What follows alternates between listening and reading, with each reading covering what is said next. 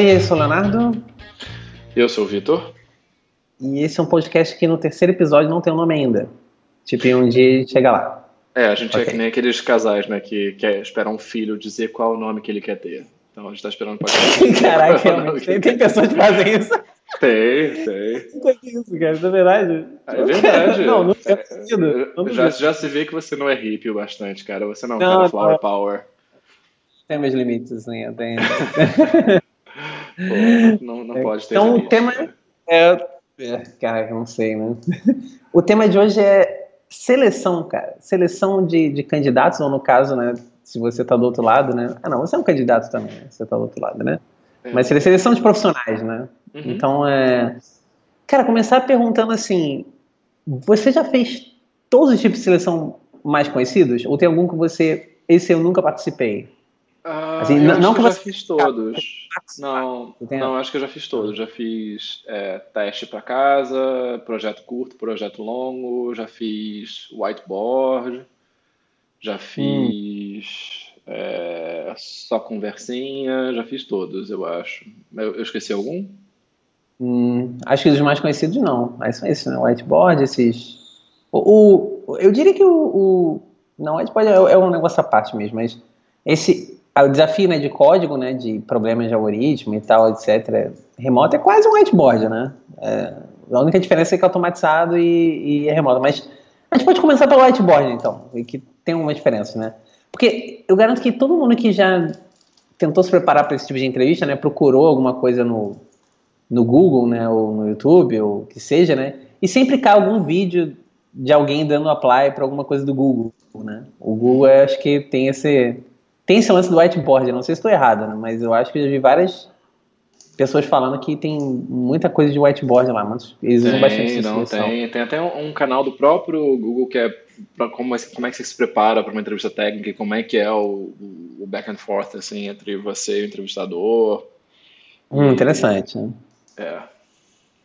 Então, assim, primeira pergunta é, cara, na sua opinião, você acha que o whiteboard é uma parada que que. Assim, todos são válidos, né, claro? Mas você acha que seria a melhor maneira de você selecionar um, um profissional? É uma coisa específica dependendo da vaga? O que, que você acha dessa, dessa abordagem? Eu acho, eu acho, que depende muito, assim, né? Porque o whiteboard a gente pode separar entre aquele whiteboard que é, é implemente para mim um algoritmo X.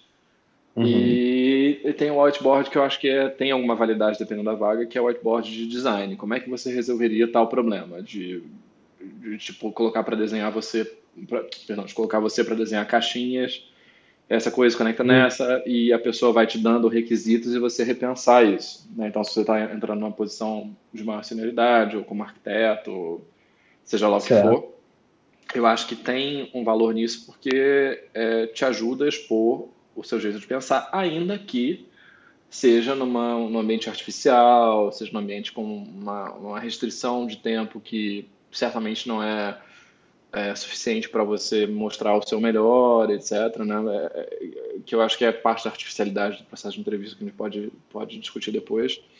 Mas você está sempre numa. Você tem que pensar como se você tivesse que dar uma solução em poucos minutos para um problema, problema que vai ser uh, o futuro da empresa pelos próximos anos, né? Então, é, eu acho legal essa variante do, de projetar um sistema, mas continua tendo essa artificialidade. E você? Cara, eu, tenho uma, um certo conflito com o whiteboard, assim, porque, como você disse, assim, é, tem dois tipos de whiteboard, né? Eu, eu, particularmente, eu não gosto muito desse whiteboard que é que o cara te dá um problema, assim, estritamente algorítmico, né? É, às vezes super específico e tal, e fala, resolve isso aí no whiteboard, então. E, e, assim, a minha visão é que é o seguinte, eu não, não, não é que eu não acho que isso tem valor ou que é errado, entendeu? Eu acho que tem seu valor, entendeu? Mas eu não, eu não sei, mas, é, soa para mim que alguns problemas, não todos, né, mas eu, eu, eu posso dizer que a maioria dos problemas que eu vejo nesse tipo de abordagem e tal, são problemas que se você se preparar para aquele tipo de problema, se você treinar né, o suficiente para aquele tipo de problema, você tem uma chance muito, muito maior de conseguir resolver na hora. E aí eu pergunto, será que isso é correto? Assim, porque você está se preparando para resolver um problema da entrevista uhum. mas que não necessariamente vai ser um problema que você vai ter que resolver no dia a dia quando você for contratado. Uhum. Ve, ve, e assim, veja bem, eu, eu acho que no caso da Google, talvez você até use algumas, alguns, sei lá, mas eu acho que não, cara, pelos planos que eu vi, eu acho que não.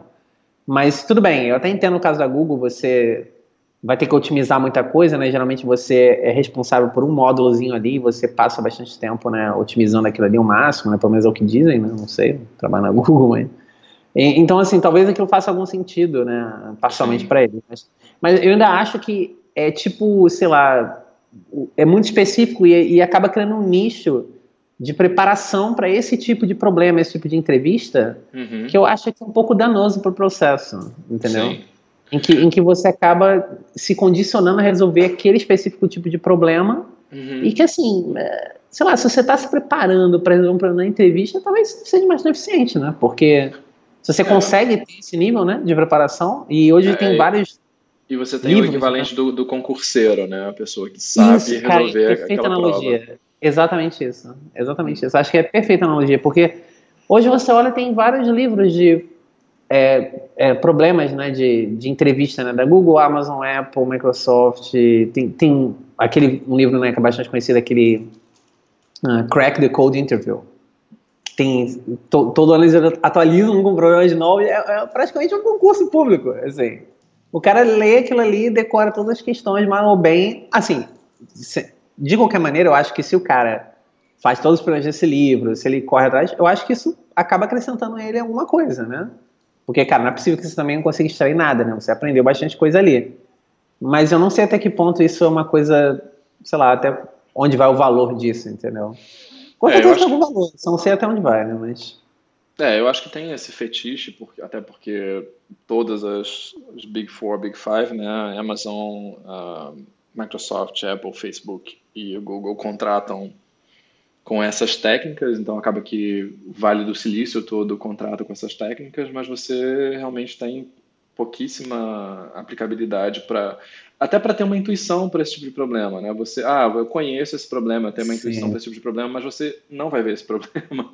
É, que esse, é, claro, na, na, escola do Google, se você, depois eu boto no, no, nos links do, do, desse episódio um, exemplo desse preparatório que o Google oferece para para como é a entrevista e tudo mais, e você vê assim o, o nível de minúcia. Ah, beleza, você implementou, agora você consegue pensar em algum jeito de implementar isso aqui ODN, você consegue implementar ODN sem alocar é, memória aqui e aqui, e assim, é, para começar, é. 98% das pessoas não estão rodando uma linguagem, não estão usando uma linguagem que tenha é, um alocador explícito de memória. É, né? exato, exato. Então, você otimiza para um conhecimento profundo hum, com aplicabilidade mínima.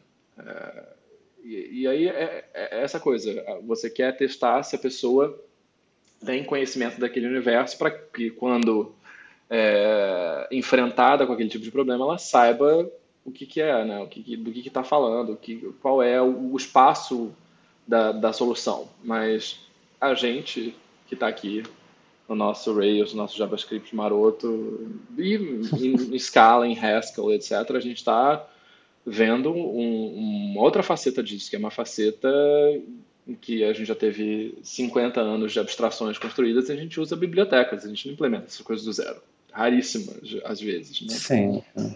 Então. É. Fala, pode falar. É, não, é que eu acho que assim, tem, eu acho que isso acaba sendo um pouco danoso, né, para o mercado em geral, né, de certa forma, né? Mas claro que não é culpa da Google, dessa empresa, né? Mas eu acho que a culpa, na verdade, é das outras empresas menores, ou às vezes que não, não posso dizer assim, não tão grandes, né, quanto a Google, etc., que eles acabam replicando esse modelo sem questionar ele, né? Que tem, tem aquilo assim, ah, a Google faz isso, ah, então com certeza isso é a melhor forma, entendeu? De, de fazer uma seleção, então eu vou fazer isso também.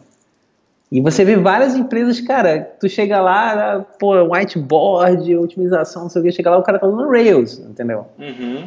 Aí, porra, então qual o sentido?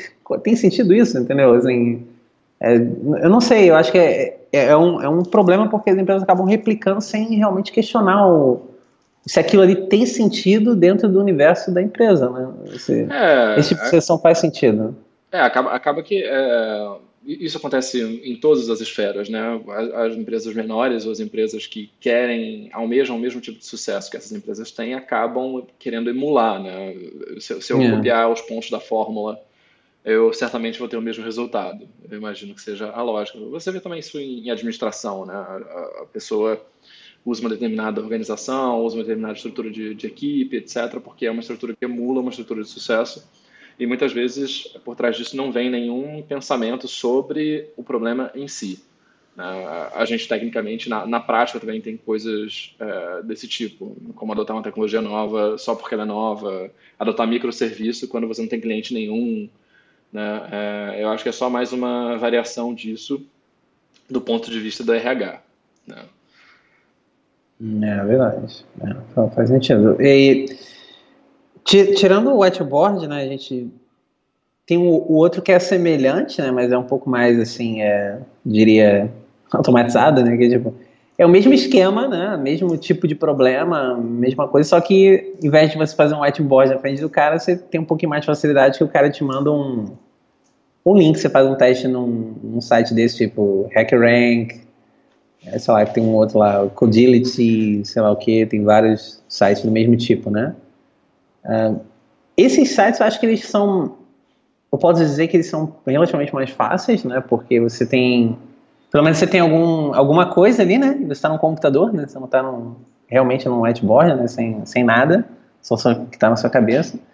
Mas, e eu acho que eles são tem um outro lado negativo também, que é o fato de que as pessoas circulam é, na internet as soluções dos problemas do site. Né? Uhum. E isso é. acaba tornando a entrevista um pouco talvez né, esquisita, porque um, tem, tem sites que os caras falam, né, é, que o cara põe lá uma questão para uma entrevista o quê, e dois, três dias já tem a solução lá, entendeu? Uhum. Então, se você quer entra num, numa entrevista, você entra para fazer honestamente a entrevista, você não tem nenhuma garantia de que todo mundo está fazendo é, a entrevista corretamente. E ainda tem um outro ponto também que é você não tem a garantia que os outros candidatos estão fazendo entrevista sozinhos também. Sim, sim. Né? Isso é um outro ponto também. Você é, eu já vi, eu já, vi já, soube de empresas que usam é, essas plataformas, mas é, com a mesma dinâmica do whiteboard. Né? Alguém fica olhando, você resolver e te dá uma, uma restrição de tempo. Sim. Acho que é, essa, essa falta de, de restrição inutiliza totalmente esse tipo de avaliação. Né? Você não é, tem nenhuma nenhuma supervisão sobre o que está sendo feito. A não, ser que seja uma coisa garantia, né? É, a não ser que você vá assim para uma vertente super é, específica, sei lá, é, um algoritmo louco de processamento de string para bioinformática, que seja. E você usa isso só como uma plataforma para você é, questionar as especificidades do candidato. Né? Ah, você teve que usar esse algoritmo, você copiou. Mas agora vamos olhar aqui. É, e se eu quisesse fazer uma transposição tal ao invés de tal? É, onde é que eu teria que mudar? O que, que eu teria que fazer? E aí você entrar nessas minúcias, né? Mas é, eu acho que a, a, maior parte das empresas que faz esse tipo de processo não está preparada para fazer uma entrevista que seja tão detalhada, né? Hum, é, é, é, verdade. É, é, que é um filtro, é, eles querem um filtro superficial, que é um filtro técnico forte, de certa maneira, mas é, isso não dificilmente é um, um primeiro passo para você se aprofundar no conhecimento do candidato. Em empresas como o Google é, mas nas empresas que emulam dificilmente é, até porque você não consegue alocar pessoas para acompanhar uma entrevista dessa e pessoas que tenham, sei lá, conhecimento do domínio que está sendo abordado dentro daqueles algoritmos que foram escolhidos para extrair alguma coisa de interesse da pessoa, né? Para saber se o conhecimento dela é básico ou não, se a solução dela é boa ou não, é, para se impressionar positivo ou negativamente com, com o que o candidato fez. Né?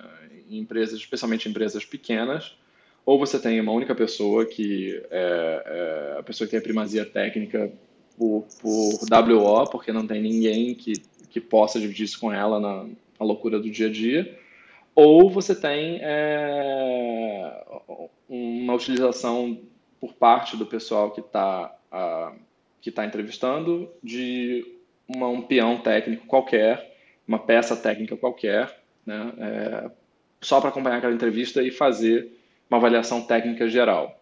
Né?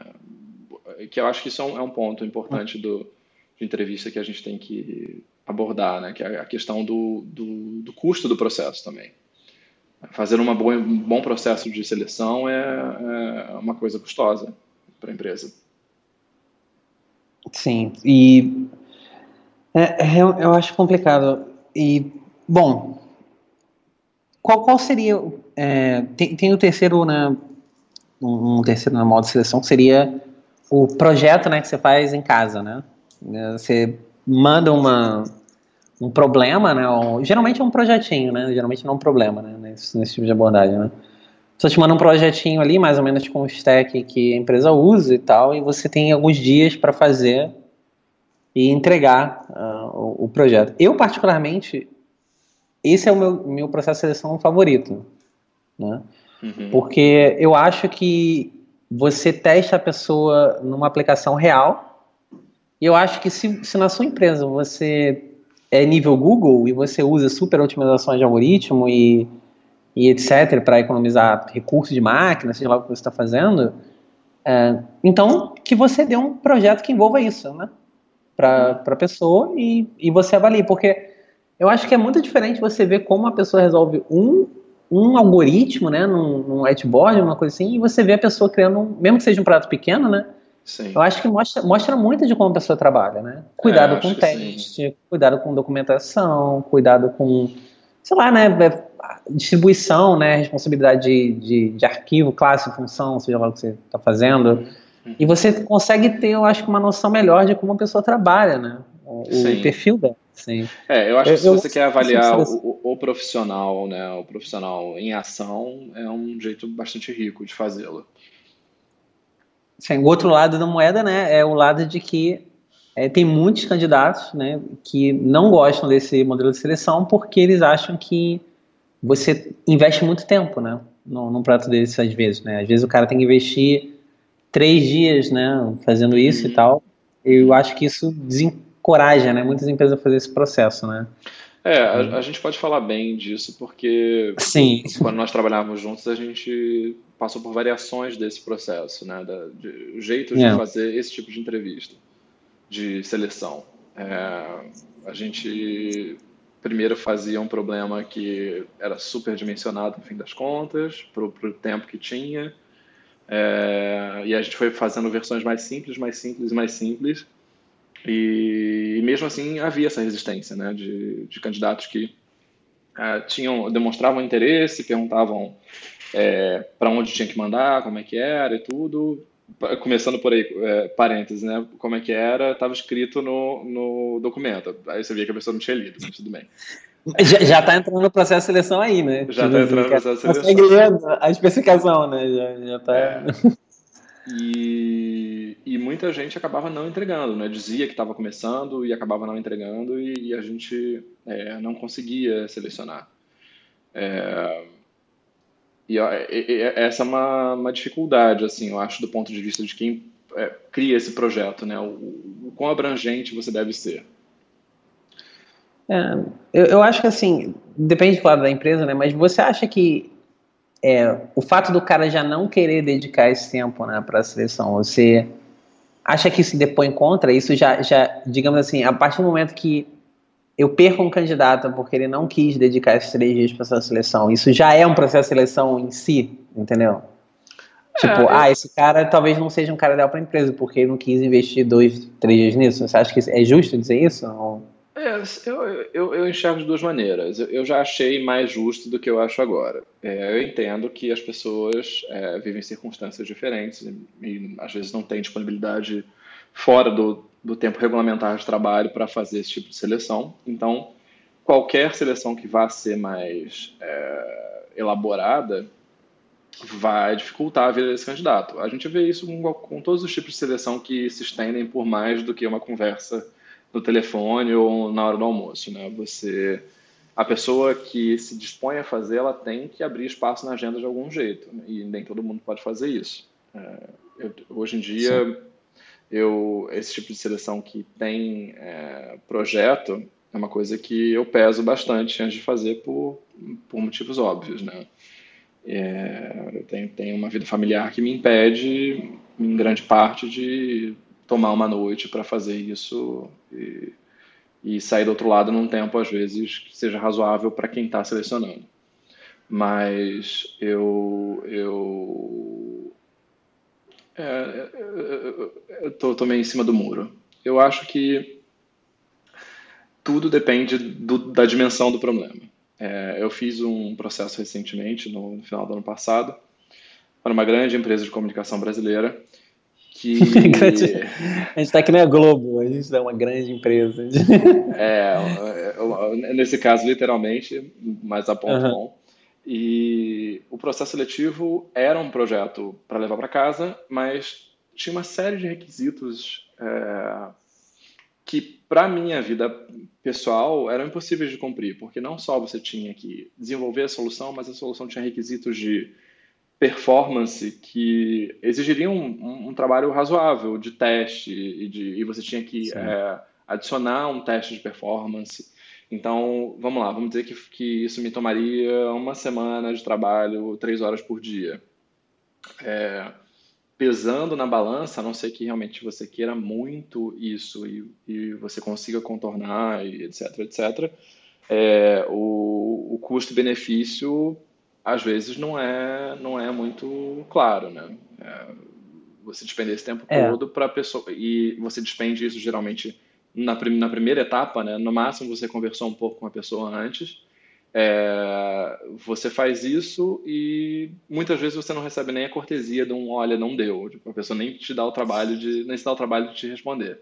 Cara, a gente, a gente vai. Vamos chegar nisso, vamos chegar nisso. Pegou um ponto agora que, que, eu, que eu não tinha colocado aqui na nossa pauta imaginária aqui, mas eu. Isso é um outro ponto também. E, e você passou muito por isso ano passado também, né? Então acho que você pode falar bem de, desse tipo de, de método. Sim, cara, eu acho que assim. É tem, tem, eu acho que a pior coisa que a empresa pode fazer, cara, a pior coisa possível é, é, é esse caso que você citou, assim. Quando a pessoa nem te responde, cara. Um, pô, isso, cara, é muito desmotivador, né, para o candidato, né? E, e às vezes as empresas elas pecam muito nisso, porque elas esquecem que às vezes um candidato não, não entra numa vaga, mas ele pode entrar para outra vaga no futuro. Né? Sim. Eu conheço várias pessoas, diria que uma quantidade considerável de pessoas que deram apply mais de uma vez para uma empresa para conseguir entrar na empresa. Né? Então eu acho que isso acaba pecando muito, porque se eu vou numa empresa, eu faço um processo e o cara nem me responde, ou leva, sei lá, cinco semanas para me responder, pô, assim te desmotiva bastante, né? De você tentar de novo. Sim. Né? Eu, eu, eu recentemente um, eu dei apply para uma, pra uma vaga e, cara, acho que me demoraram, sem sacanagem, acho que foi quatro, por aí, cara, quatro semanas, alguma coisa assim, para me responder e uma resposta automática, assim. Uhum. Aí tu fica meio assim, né? Pô, você até se arrepende, né? Você fica, pô, nem devia ter dado apply nisso, né? Uhum. E, e a, a, resposta automática é bem cruel também, né? Eu entendo que dependendo né, do número de candidatos, né, fica inviável, né? Você responder... Uh, de forma, digamos, customizada, né, para cada um, né?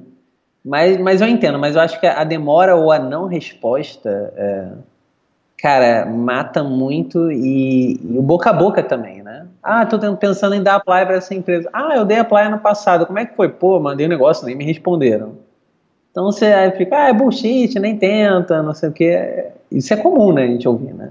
Uhum. Eu já ouvi várias empresas, assim. Sim, então, sim.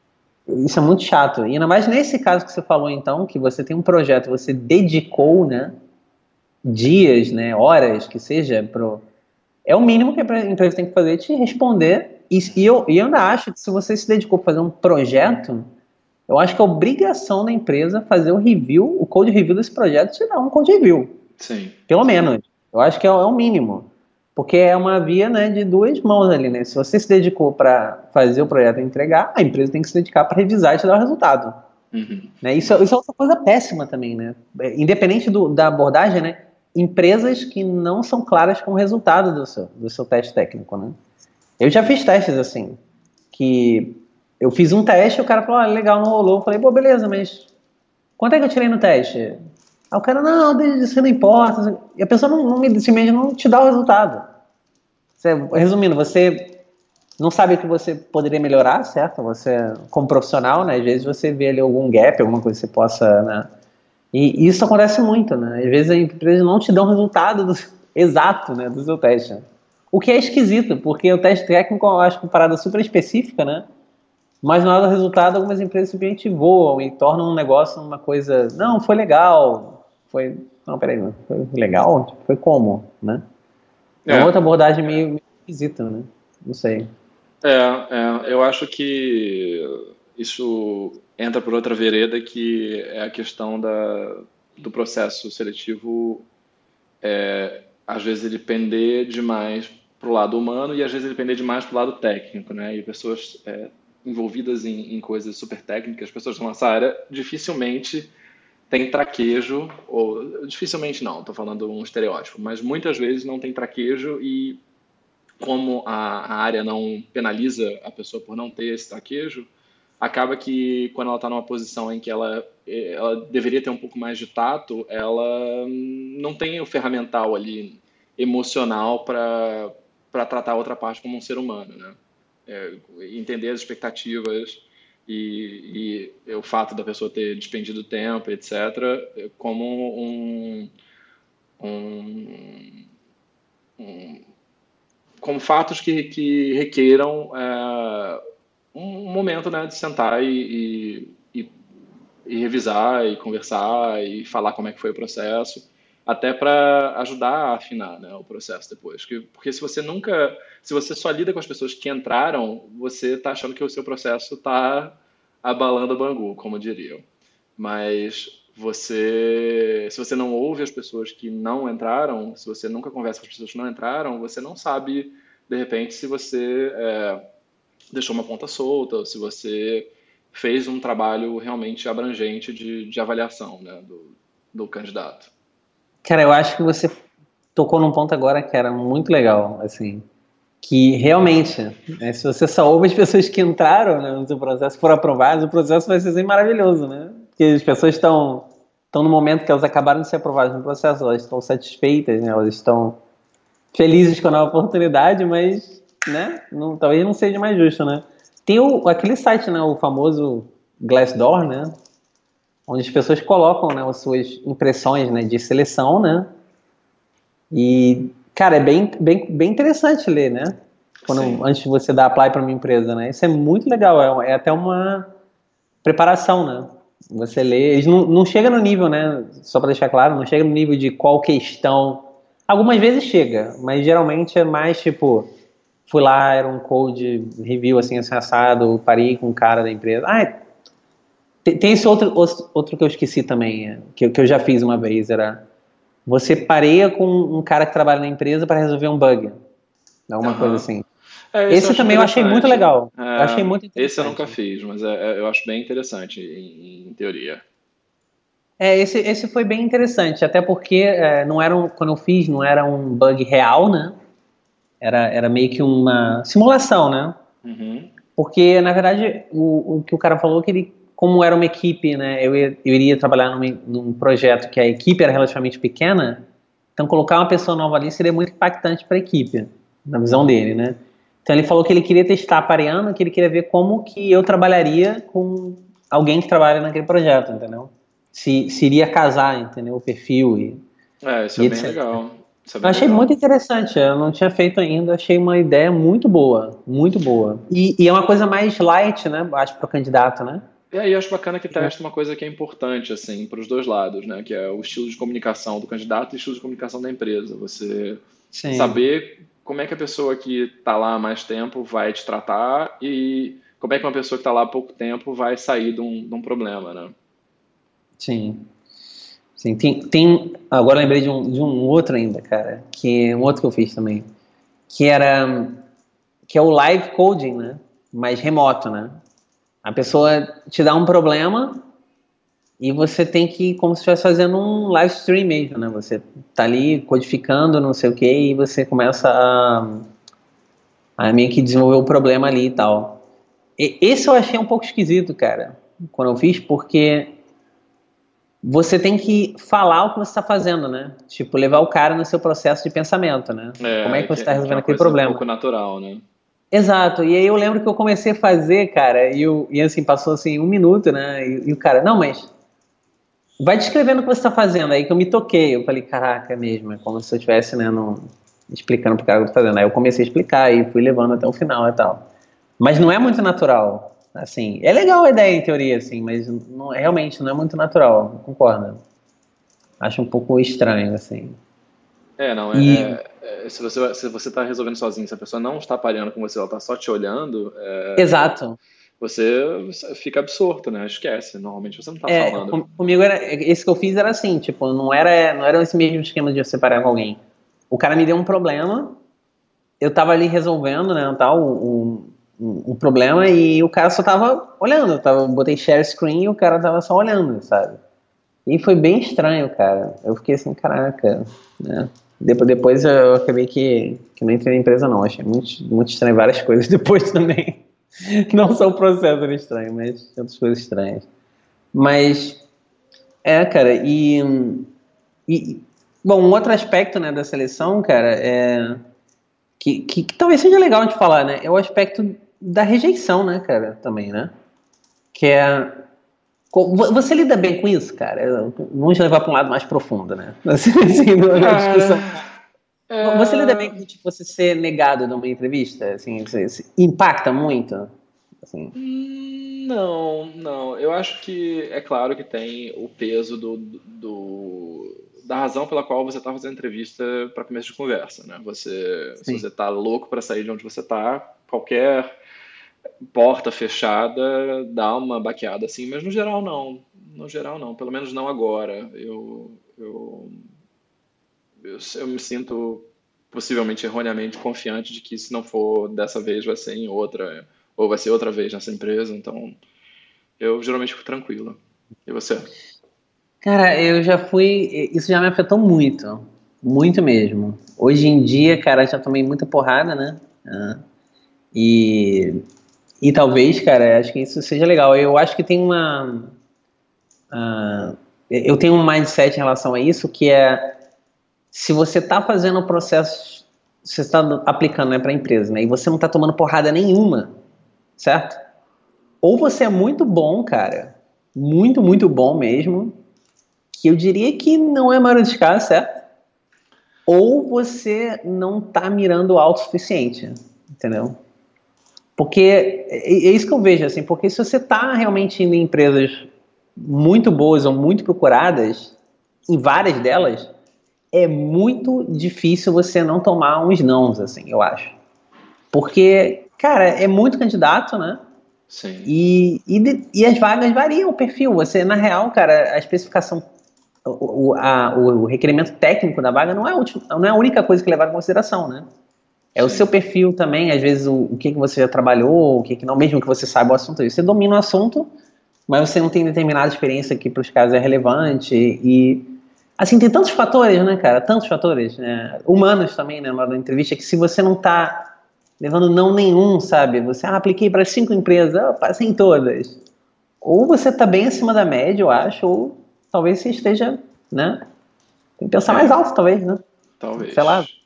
Talvez esteja fazendo uns processos bem bunda mesmo. Exato, às vezes você tá mirando muito baixo, cara. É por isso que ninguém tá te negando. Aí você tá mirando em empresas que seu currículo é muito mais do que o cara quer. Né? Então Sim. você vai sempre ser aprovado. Né? Sim. Então acho que faz sentido. E o outro tem outra moeda também, né? Que é se você tá tomando só não, talvez você esteja mirando alto demais também. Né? Tem o outro lado, né? Às vezes tá faltando alguma coisa pra você, assim. Eu já tive vários choques de realidade. Assim, já mandei currículo de trabalho e não passei nem na primeira fase. Eu falei, cara, tá faltando alguma coisa pra mim aqui. É currículo, é experiência, é... é, Porque assim, quando você é negado no currículo, né, eu acho que fica bem claro que ali é experiência mesmo, né, ou o conhecimento técnico ali, você ainda não, nem fez um teste, né. É. Você, você acha que ser negado nessa fase de currículo é menos impactante psicologicamente? Assim, eu acho que Ah, pra sim, mim né? sim, pra mim sim. Eu, eu já cansei de uma entrevista que a pessoa nem viu meu currículo. Ela nem, Caraca, nem nunca viu, sabe? E, e olha que não eram para grandes empresas nem nada, mas eu acho que o currículo é, é uma coisa totalmente. É, serve só para headhunter mesmo, para colocar num sistema qualquer que tenha umas palavras-chave e na hora deles é, recomendarem profissionais para uma empresa que eles consigam fazer uma busca rápida ali num, num SQL vagabundo e, e, e dizer para alguém, porque eu acho que, assim, se você tem um, um currículo que tem uma experiência muito específica numa área muito específica, dificilmente você vai ser uma pessoa desconhecida. Então, a, a pessoa vê seu nome e já sabe quem você é. Se você tem um currículo muito geral que lista um bando de tecnologias que são comuns é, e você trabalha em empresas comuns, também o currículo não diz muita coisa sobre você. Então, eu acho que, no geral, quem está contratando dá uma olhada superficial, assim, para ter uma noção de se a pessoa já teve muita experiência, pouca experiência, e se ela listou muitas experiências, mas dificilmente quem está entrevistando, pelo menos na, na minha experiência, eu acho que o mercado brasileiro é peculiarmente ruim nesse aspecto, dificilmente o preparo do entrevistador passa por conhecer o seu currículo. É. E, e agora a gente. Agora está melhorando um pouco isso, né? Mas antigamente os recrutadores ou entrevistadores que seja, eles nem tinham noção o que, era um GitHub, né? O que, que se você tinha algum projeto, alguma coisa, eles nem sabiam passar isso, né, para as pessoas que vão fazer seleção. Hoje em dia isso já está bastante difundido, né? Pelo menos nas empresas mais mais sagazes, né? Isso já é prática, né? E, e o que me leva até para uma outra questão, cara. Se, se o candidato tem códigos open source isso meio que torna o teste técnico redundante ou meio que desnecessário? Porque isso é uma coisa que muita gente fala assim, ah, mas pô, mas por que eu estou fazendo esse teste? Eu tenho um código aqui aberto. Aqui. Por que o cara simplesmente não vai lá e olha meu, meu, meus códigos, meus trabalhos e tal? Claro que assim, varia, né? O que, que o cara uhum. tem aberto ou não. Uhum. Mas você acha que isso é uma. que isso meio que substitui o teste? Assim, ah, eu tenho. Eu tenho aqui bastante coisa aberta aqui, tem uns repositórios aqui, nem, nem que seja dois ou três, né? cara tem alguma coisa ali e tal. Você acha que isso é suficiente para validar tecnicamente o cara, pelo menos para ter uma noção? Ah, é bom. Eu acho que dá para ter uma noção. Eu acho que é, você tem é, tem o caso famoso do cara do Homebrew, né? Não sei se você conhece. Não, não conheço, não conheço. Que ele foi fazer entrevista no Google e ele foi rejeitado porque, sei lá, ele não sabia é, ordenar uma lista ligada simples é, em OGN, sei lá, uma coisa assim. Ou uhum. sem alocar memória, uma coisa, uma coisa assim. E ele falou: é, que legal você ser rejeitado por uma empresa quando todos os developers que usam Mac dessa empresa usam seu software. É, Caraca, é bem, é bem curioso. é um caso bem, né?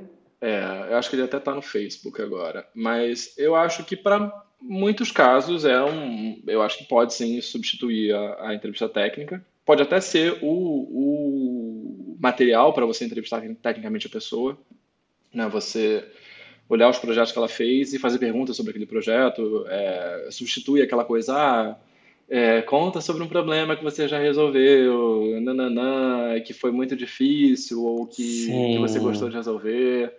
E a pessoa que está entrevistando já sabe alguns problemas que você resolveu e pode perguntar coisas bem mais interessantes sobre isso.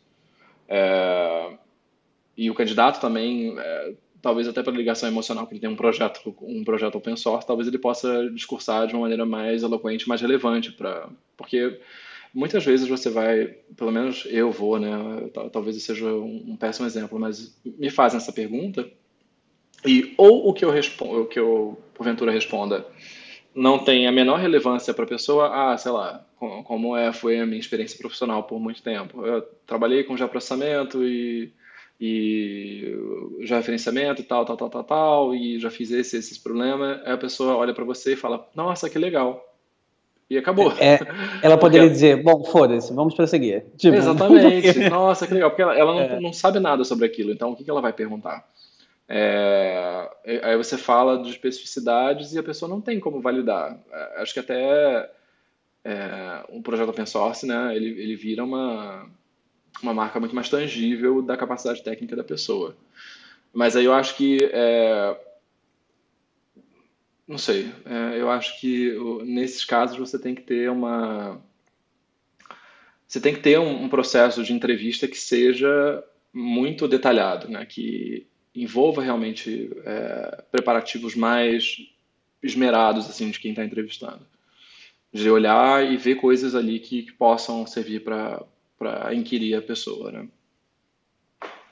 É uma coisa que que eu geralmente né falo para colegas meus é o seguinte, cara, se você tem uh, alguma coisa, open source, qualquer coisa que seja, mesmo seja projeto pessoal, cara, tenha pelo menos um ou dois projetinhos ali bem feitos, né, no seu profile.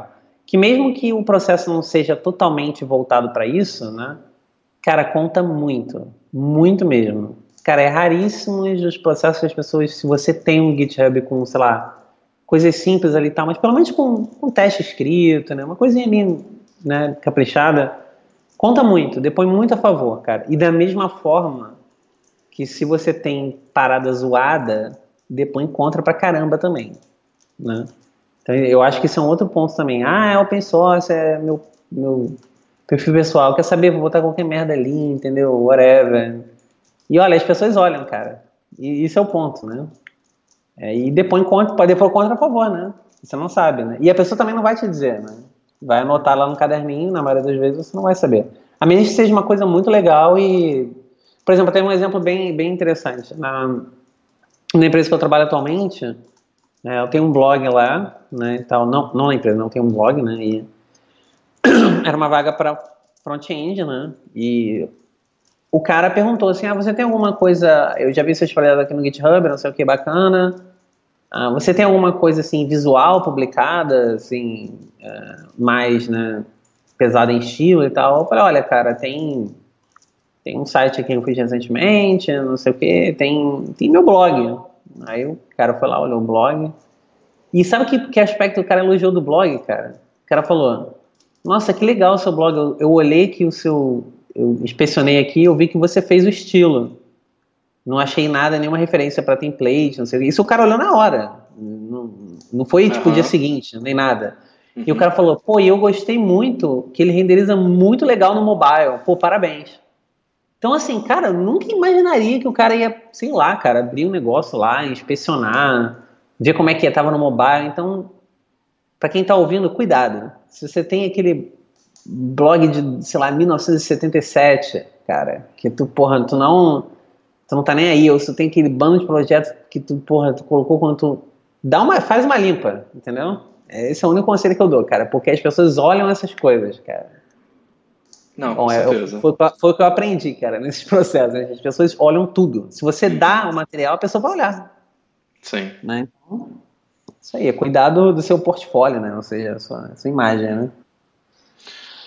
Um aspecto é isso, que me né? interessa muito em, em entrevista, acho que né, só para concluir, talvez, é, que a gente falou muito sobre a parte técnica, né, mas é, e o lado humano da entrevista? O, o que é que você. Ponto, é verdade. O que é que você acha, é, você como candidato, quando você está numa empresa, o que é que te dá é, warm and fuzzy feelings quando você conversa com, uma, com um entrevistador? E você, como entrevistador, é, o que, que você procura de qualidade humana e o que você acha que é de objetivo efetivamente procurar em qualidade humana, que não seja só, ah, essa pessoa gosta das coisas que eu gosto, tá maneiro, vem pra cá.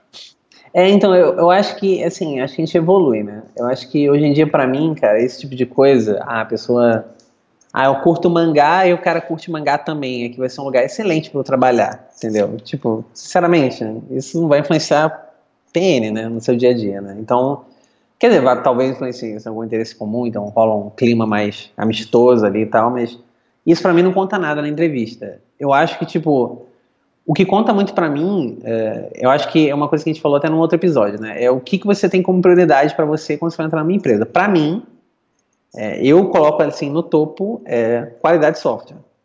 Então, se eu entro numa empresa e a primeira, uma das primeiras coisas que eu pergunto é, ah, os projetos têm teste? O cara, tem.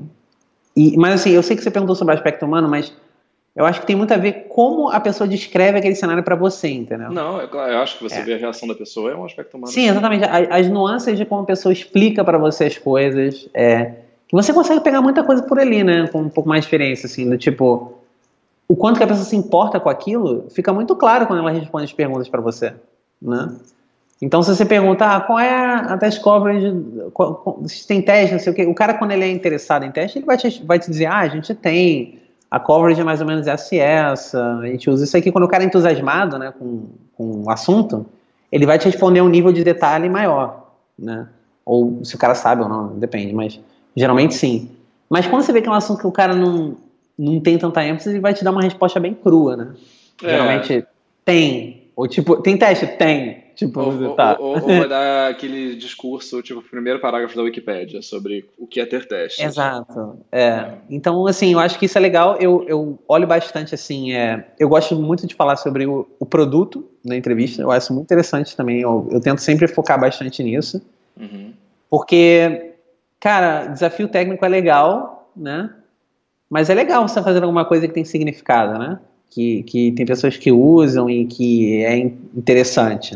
Uhum. Então você saber tentar extrair ali a visão do cara do produto e se o cara gosta do produto, se é um produto que ele acredita, né? Na entrevista, eu acho que é muito importante, assim. Porque tem muita gente que trabalha em produtos que as pessoas simplesmente não acreditam no produto, né? Mas vamos, vamos, ser, vamos ser sinceros, né?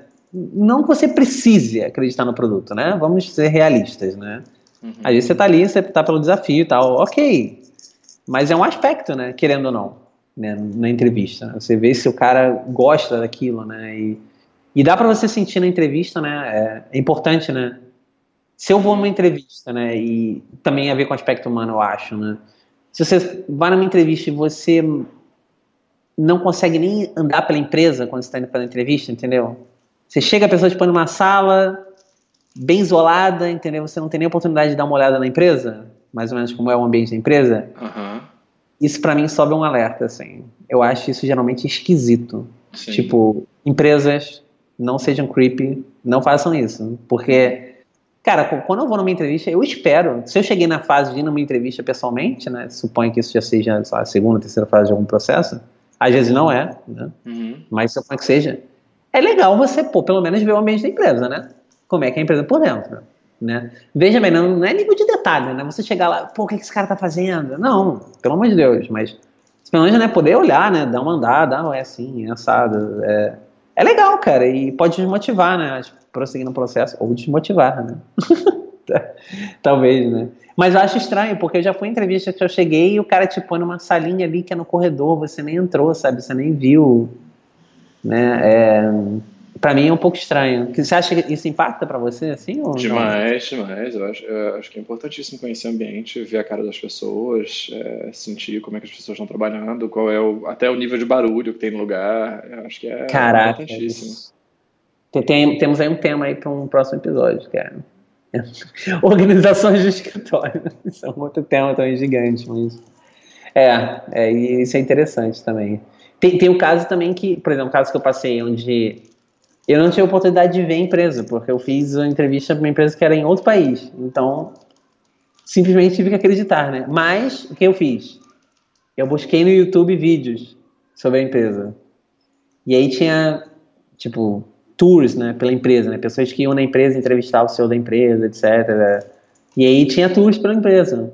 E o cara mostrando que, como é que era cada setor, como é que era não sei o quê. Então, eu descobri como é que era o interior da empresa por aí, mas nem toda empresa consegue fazer isso, né? então é meio tiro no escuro às vezes, né? mas é um fator, eu acho. E, e você, assim, qual o fator humano que mais impacta para você, assim, em entrevista, né? Ah, eu, acho, eu acho que é isso, de sentir é, como as pessoas descrevem. Eu gosto de perguntar o que a pessoa gosta. É, é artificial, assim, como ela perguntar o que, que, o que, que eu vejo para mim daqui a cinco anos. Mas. Nossa, é isso é foda. É. essas pernas, essas Quais são, os seus objetivos em, em, vir aqui trabalhar? Trabalhar. É. Trabalhar. É. Ser assalariado. Ser mais um proletário nesse mundo. É, eu adoro ser uma engrenagem. Mas o... Mas o... eu gosto de perguntar o que, que a pessoa acha mais legal é, eu gosto de perguntar sobre ah, problemas, ah, sei lá, quando você encontra uma determinada situação e você tem que resolver, você e seu, seu colega, seu chefe não concordam sobre uma solução técnica, como é que você, você geralmente resolve esse tipo de disputa? É, entender mais ou menos como é que é o estilo de, de, de comunicação da empresa, acho que é importante para mim, eu já falei isso antes, mas é, que é, é uma das vantagens de, de alguns tipos de teste e acho que é uma coisa que tem que ser enfatizada, né? Porque se, se você já percebe, por exemplo, que vai ser uma empresa em que você vai entrar e, e vai ser tipo o começo de, de lá do, do Borne, da identidade Borne, você está no meio do mar à deriva e você tem que começar a resolver problemas, talvez não seja um emprego certo para você. E talvez esse seja um desafio que te motive. Então é bom saber antes, né? Sim, sim, sem dúvida. O... E você acha que. E, e o outro lado né, da moeda, né? Quando você está entrevistando, né? Assim. É, você, você acha legal, você gosta de participar de de seleção, assim como. É, é, acho que é uma coisa. Acaba quando você vai ganhando senioridade, né? Acaba virando uma coisa natural, né? De empresas, né? Você tem um processo de seleção, as pessoas te chamam para você ajudar no processo de seleção, às vezes técnico, às vezes não, né? Mas você acha interessante essa participação? Você acha que é uma coisa que você gosta de fazer, você acha válido? O que, você acha? Cara, particularmente sim. É... E eu conheço muita gente que na posição de técnico não curte, mas eu gosto. E eu acho que é um jeito de você, é...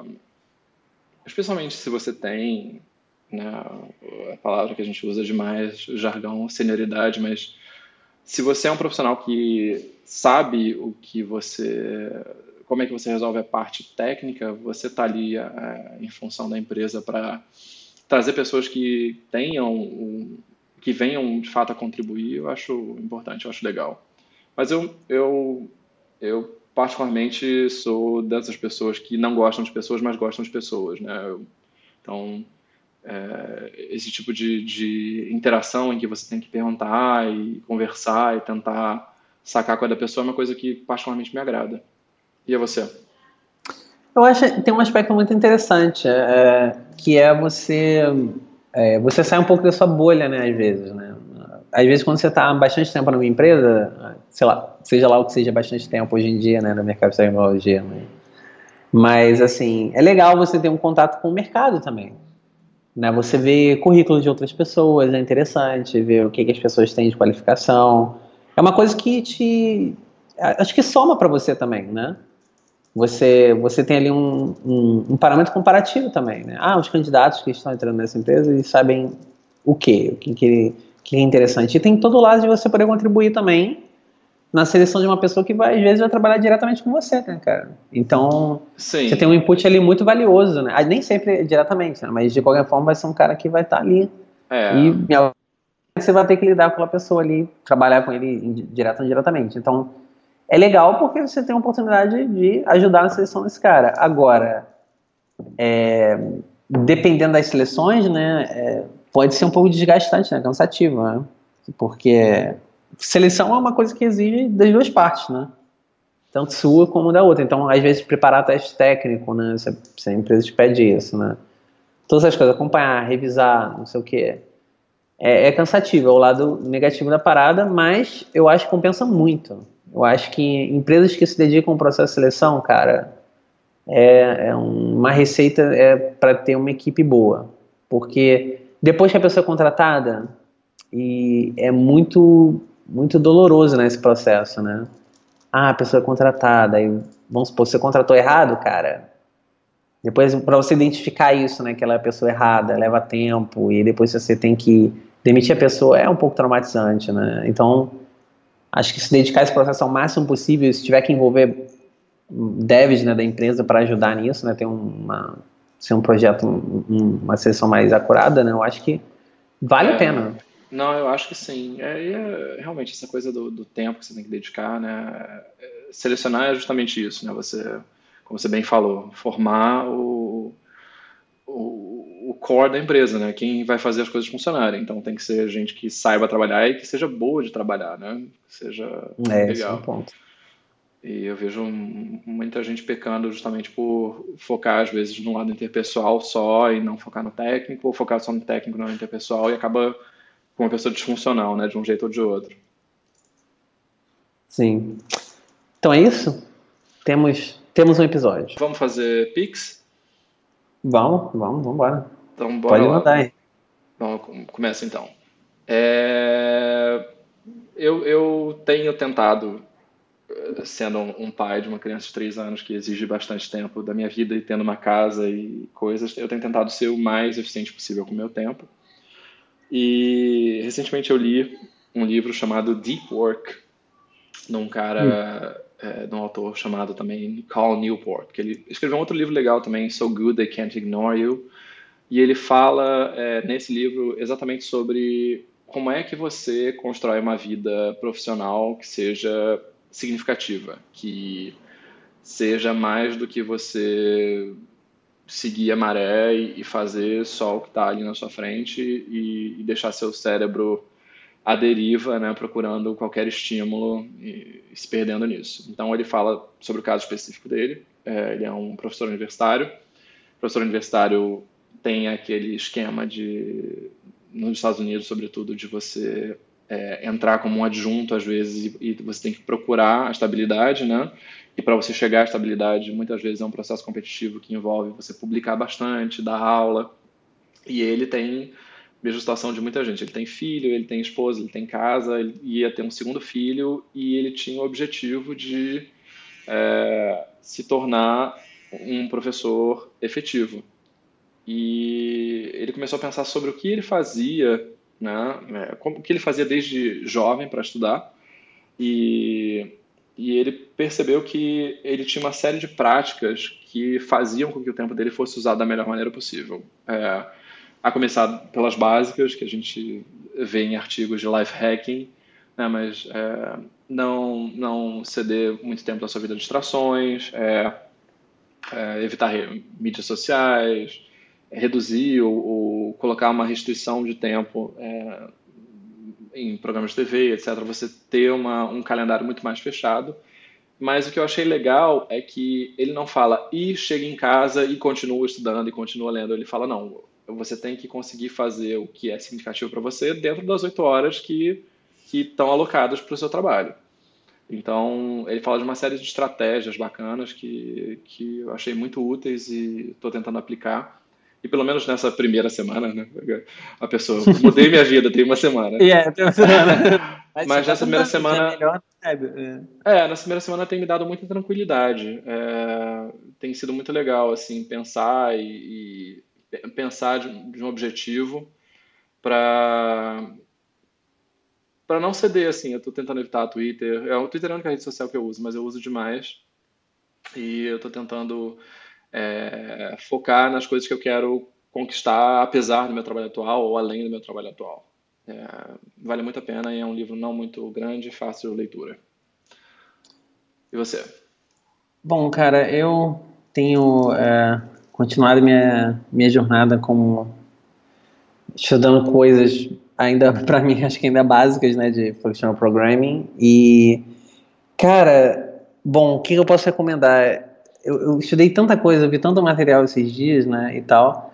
Eu vou fazer um, um, um pique aqui que provavelmente algumas pessoas já conhecem, né, porque circulou bastante na internet, mas é legal, que é o curso do Dr. Boolean no, no site do Egghead, é, uhum. sobre Functional Programming com JavaScript, que é um curso com uma abordagem assim meio mista, né, meio teórico com prático, né, acho que até bem mais prático, né, talvez. Mas ele tem um jeito muito peculiar, cara, de explicar as coisas e tal para quem é novo né, nesse mundo e abriu uma cabeça para várias coisas e tal. E uma, um outro, um outro já já para o meu segundo, né, mas na mesma linha, né? Um, um outro um canal no YouTube muito interessante também, que talvez algumas pessoas conheçam, outras não, é o Fun Fun Function. Que você já viu esse canal? Eu, eu sigo, eu, eu, acho muito legal, cara. O MPJ, Sim, é né? muito legal. Isso, isso, muito bom o canal dele e ainda nesse, nesse meio, né, ele tem uma série inteira sobre functional programming uh, com JavaScript e é muito boa a série. Inclusive tem até um vídeo bem engraçado que ele faz um vídeo de 15 minutos explicando o que é functor e depois ele faz um outro vídeo dizendo que ele explicou tudo errado. E era de uma outra que ele entendeu errado e explicou tudo errado, né? E e ele faz um outro vídeo corrigindo e tal. E é até legal um processo de aprendizado. Eu, eu, acho, eu acho isso muito legal nele. Ele é bem, ele é bem franco, né? Ele é gente como a gente, né? É. Ele, ele, ele, ele, a impressão que eu tenho no canal dele, cara, eu, eu me identifico, porque eu acho que ele é um desenvolvedor real, entendeu? Um cara que não tem medo de mostrar os gaps que ele tem, né? E ao mesmo tempo ele é bem didático, né? Então ele consegue, tipo, mostrar coisas que ele. que você nota que ele acabou de aprender, né? Ou que ele acabou de aprofundar e ele mostra de uma forma muito legal, cara. E ajuda muito, assim. Eu acho muito legal o canal dele, muito bom. É, e para fechar agora, três, né? Que agora me veio a cabeça. Um outro canal do YouTube, esse é um canal não de programação, mas um canal de matemática, chamado Numberphile. Muito é, bom também, também sigo. Muito legal, muito, bom. muito legal. Eu, eu já segui esse canal há um tempo, mas essa semana é, é, eu fui ver um vídeo que me recomendaram sobre a lendária questão número 6. Né? Não sei se você já viu esse vídeo. Sobre. É, é, é a história não, sobre. Não. É muito bom. É a história sobre uma questão específica que teve em 1988, uma coisa assim, numa Olimpíada de Matemática. Uhum. E foi uma questão que praticamente ninguém conseguiu resolver. E o cara explica a lenda por trás dessa questão, né? E vários matemáticos famosos, né, hoje em dia, competiram na, na, naquele ano e eles não conseguiram resolver a questão, né? Então, quem criou e quando, que, que técnica foi introduzida, né, para o mainstream, né, com aquela questão e é muito interessante, cara. É muito legal o vídeo. É, se você não gosta de matemática, whatever, não tem problema. O canal tem, é muito leve, tem muitas. É, não, é muito legal. Tem um, muito interessante. que é um matemático francês, eu esqueci o nome, que ele falando sobre. É, sobre o, o escritório do matemático, que eu achei muito legal. Você já viu esse? Não, agora vou botar na minha lista aqui. É maneiro, é bem maneiro. Tipo, é muito legal. É, eu vi um outro que era muito legal, que era o como você cortar um, um bolo é, de forma assim matematicamente perfeita, né? Você ter o, o me um melhor aproveitamento possível é, com o bolo. E é. con considerando o fato de que você, quando põe o bolo na geladeira, ele pode ficar seco, né? Aí o cara tem todo um método de como ele corta o bolo matematicamente perfeito, né? De acordo com um paper que o cara leu. Cara, é muito interessante, muito legal, cara. É. Canal excelente, excelente, excepcional, vale a pena. Acho que é ah, isso, cara. Esses são os meus pics. Vou três aí. Vários pics maneiros. É. Então é isso. Fechamos, cara, temos um episódio. Temos um episódio. Então, quem sabe no próximo a gente não tem um a nome. A gente tem um nome. quem sabe? É, nossa criança hippie vai crescer e vai aprender. Exato, vai, vai poder escolher seu próprio nome. Então é isso. então, Valeu, falou. gente. Até a próxima. Até a próxima.